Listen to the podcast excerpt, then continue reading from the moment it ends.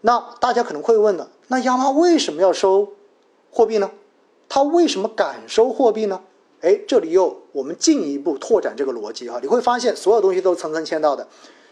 现在问大家了，央妈在二月份、三月份之所以会不断的降息、不断的降准、不断的向市场投放流动性，大家告诉我它的目的是什么？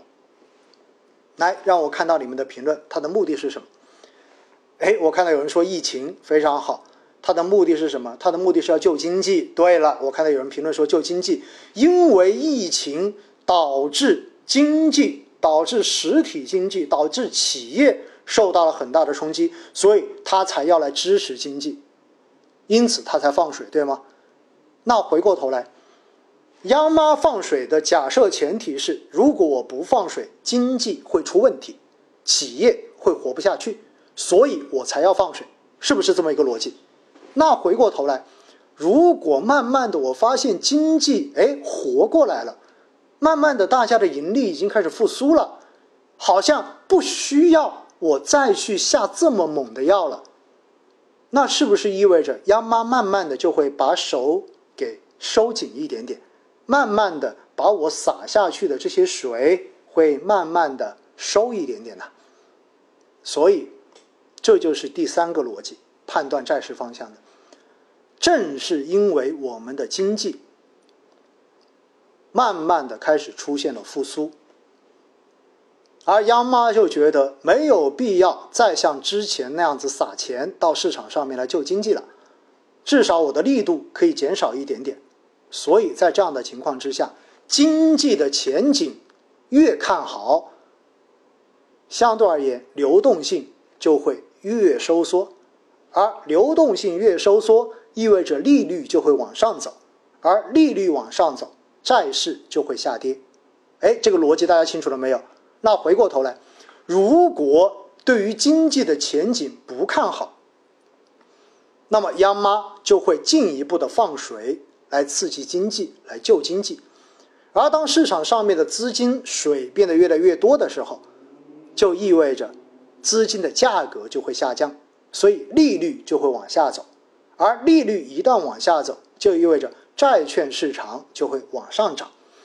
所以，当我们把中间的推导环节全部都抹掉之后，是不是就可以得到这样的一个结论？经济如果好转，那么债市就会下跌；而如果经济变得越来越不好，前景越来越紧张，那么相对而言，债券市场。就会出现上涨，清楚了吗？判断债券市场的三个基本逻辑，来梳理一下哈。我们梳理一下：如果市场的利率往上，债券市场就会往下走；而当市场的利率往下，债券市场就会往上涨；而市场的流动性一旦越来越宽松，债券市场就会往上涨。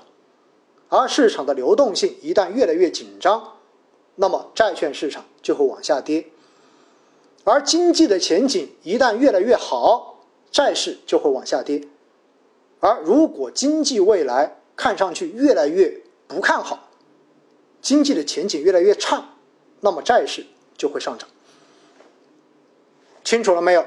这就是判断债市方向的逻辑。当然。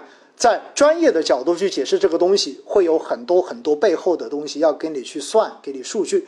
但是我们的威尼斯星空夜话就是给大家来进行最简单直白的总结，用大家最能够记得住的方式，最能够掌握并且运用的方式来给大家去讲这些复杂的投资背后的逻辑。大家清楚了没有？好了，我刚才看到有朋友刷说今天晚上讲的都是干货哈，真的很干，我的口很干。我告诉大家，没错，今天晚上真的就是跟大家把债市这个东西完全聊清楚。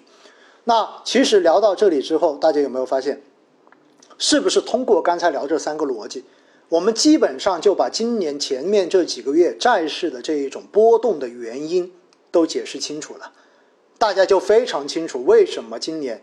在二三四月份债市会涨得那么好，但是又在五六七月份债市出现了这么大的调整，对不对？而在目前八月份到现在，整个债市的话呢，基本上处在震荡期。为什么呢？你会发现央妈的这一个政策也慢慢的开始有一些边际的放松，没有像之前那么紧了。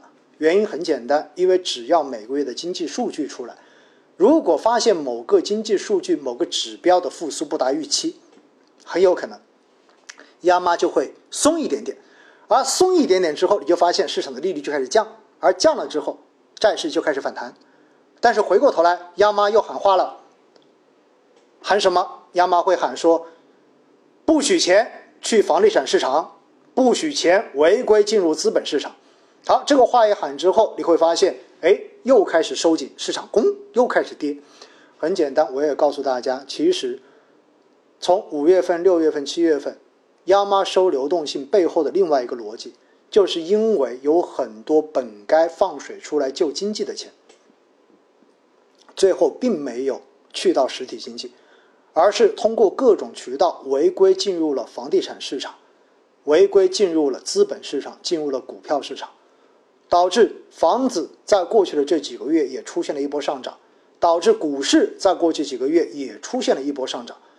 所以在这种情况之下，你就会发现，央妈本来是要救经济的钱，结果并没有真正去救到经济，而是在实体，而是在金融体系里面，在房地产里面进行了空转。所以，出于这样一种考虑，央妈也要开始进行流动性的这种监管，进行流动性的边际收紧。这实际上是另外一层原因。为什么在过去的这几个月，流动性出现了明显的这种转向的原因？